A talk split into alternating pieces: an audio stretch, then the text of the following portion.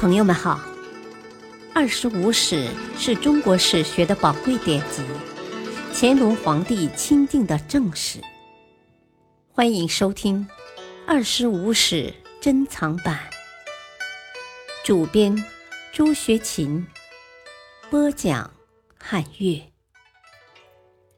第三部《后汉书》传记第十一，杨震。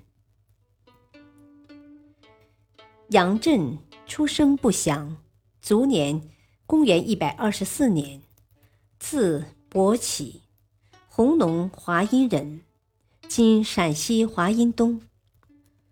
父亲杨宝，袭欧阳尚书，西汉哀帝平帝之士，隐居教授经学。居舍二年，公元七年，王莽征杨宝入朝。杨宝与龚胜等人隐秘不出，拒绝为王莽做官。东汉建国后，光武帝推崇杨宝的节气，特征其进京。杨宝因年老多病而未到，不久便死于家中。杨震年轻时十分好学，师从太常桓玉学习欧阳尚书。他通晓儒经，又博览群书。对各种学说都做了深入的研究，儒生们赞誉他为关西孔子杨伯起。他长期寓居于湖县（今河南灵宝溪）。数十年间，周俊多次请他做官，都被他拒绝。人们说他年已垂暮，而他的志向却更为坚定。年逾五十，才答应出征。大将军邓志听到杨震的名声，遂避其为辽左，又举茂才四迁为荆州刺史、东莱太守。他赴郡就职，途经昌邑，他在荆州所举茂才王密，当时任昌邑县令。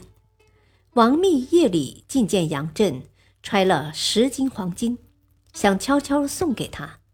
杨震说。你了解我，我却不了解你，这是为什么呢？王密说：“夜晚无人知道。”杨震说：“天知，神知，我知，你知，怎么能说无人知道呢？”王密十分惭愧，急忙离去。杨震后转涿郡太守，为政清廉，不与人私自交往。他的子孙们吃饭经常仅有一些蔬菜，而且也无车可乘。有些年长的朋友劝杨震置办产业，杨震不肯，说：“如果后世称我的后代为清白之官的子孙，这不是一份丰厚的遗产吗？”安帝元初四年（公元177年），征杨震为太仆，迁太常。此前博士选举多不称职，杨震举荐明经名士陈留、杨伦等五人为博士，各传其家学，得到儒生们的广泛赞誉。永宁元年，杨震代刘恺为司徒。次年，邓太后死，安帝乳母王胜等人以示与安帝的特殊关系，干预政事，肆意妄为。杨震上书提出“政以德贤为本，礼以趣会为务”，抨击王圣之流扰乱天下，损辱清朝，建议安帝将王圣等人逐出内宫，断绝与他们的关系，希望安帝留心政务，戒慎受爵，节省花费，减轻征发。安帝却将奏文出示给王胜等人。王胜等人对杨震怀恨在心，王胜之女伯荣毫无收敛之意，她嫁给宗室刘圭，刘圭于是得以袭其父爵，并升为侍中。杨震对此事提出严厉的批评，认为刘圭无功无刑，仅靠与王胜的关系便加官进爵，其事不合旧制，也违背经义。然而。安帝对杨震的意见却置若罔闻。延光二年（公元一百二十三年），杨震代刘恺为太尉，帝就大鸿胪耿宝向杨震推荐宦官李润之兄，杨震不从。耿宝亲自去见杨震，杨震丝毫也不妥协，令耿宝大为恼火。皇后兄严显也将其亲信推荐给杨震，杨震仍然不予理睬。司徒刘寿听说此事，很快将那两人提拔，而杨震则更为外戚所记恨。当时安帝下诏为其乳母大建宅地，中常侍樊丰。与侍中周广等人互相勾结，干预朝政。杨震上书对此提出批评，安帝却无动于衷。樊丰等人于是更加肆无忌惮，竟然诈作诏书，调发黎主大量钱谷、财木及劳力，各自修筑家舍、园池、庐观。杨震又借地震之机，上书抨击中官近臣擅权之弊。杨震屡次上书，言辞激烈，引起安帝的不满。樊丰等人对他更是怀恨在心。可是由于杨震是当时最负盛名的儒者，所以他们不敢贸然加害。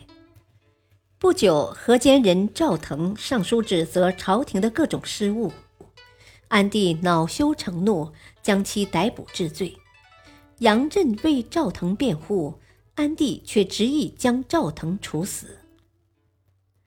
延光三年（公元一百二十四年春），安帝东巡泰山，樊丰等人趁机大修宅地。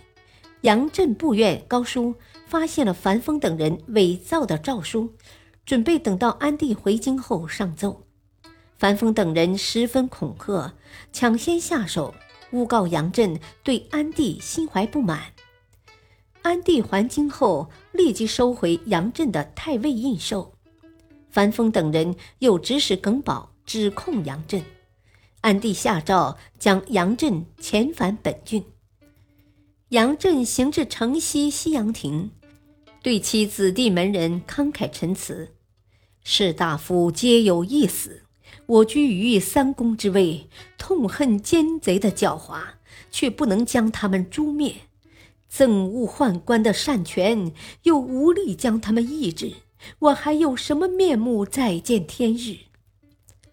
于是他服毒而死，死时七十余岁。弘农太守宜良顶承樊丰等人的懿旨，派人在陕县拦截了杨震的灵柩。将其抛入道旁，并罚杨震诸子代邮文书，沿途的人们无不为之落泪。一年多以后，顺帝即位，樊丰等皆被处死，杨震则恢复了名誉。朝廷将杨震改葬于华阴铜庭，人们纷纷赶去为他送葬。平。东汉中期，以后朝宦官外戚交替专政，政治日益腐败。杨震等人与宦官外戚勇敢抗争，成为汉末党人名士的先驱。杨震为官清廉，给后人留下一笔无价之财。他不惜牺牲生命，反对当时的黑暗政治，堪称东汉士大夫的优秀代表。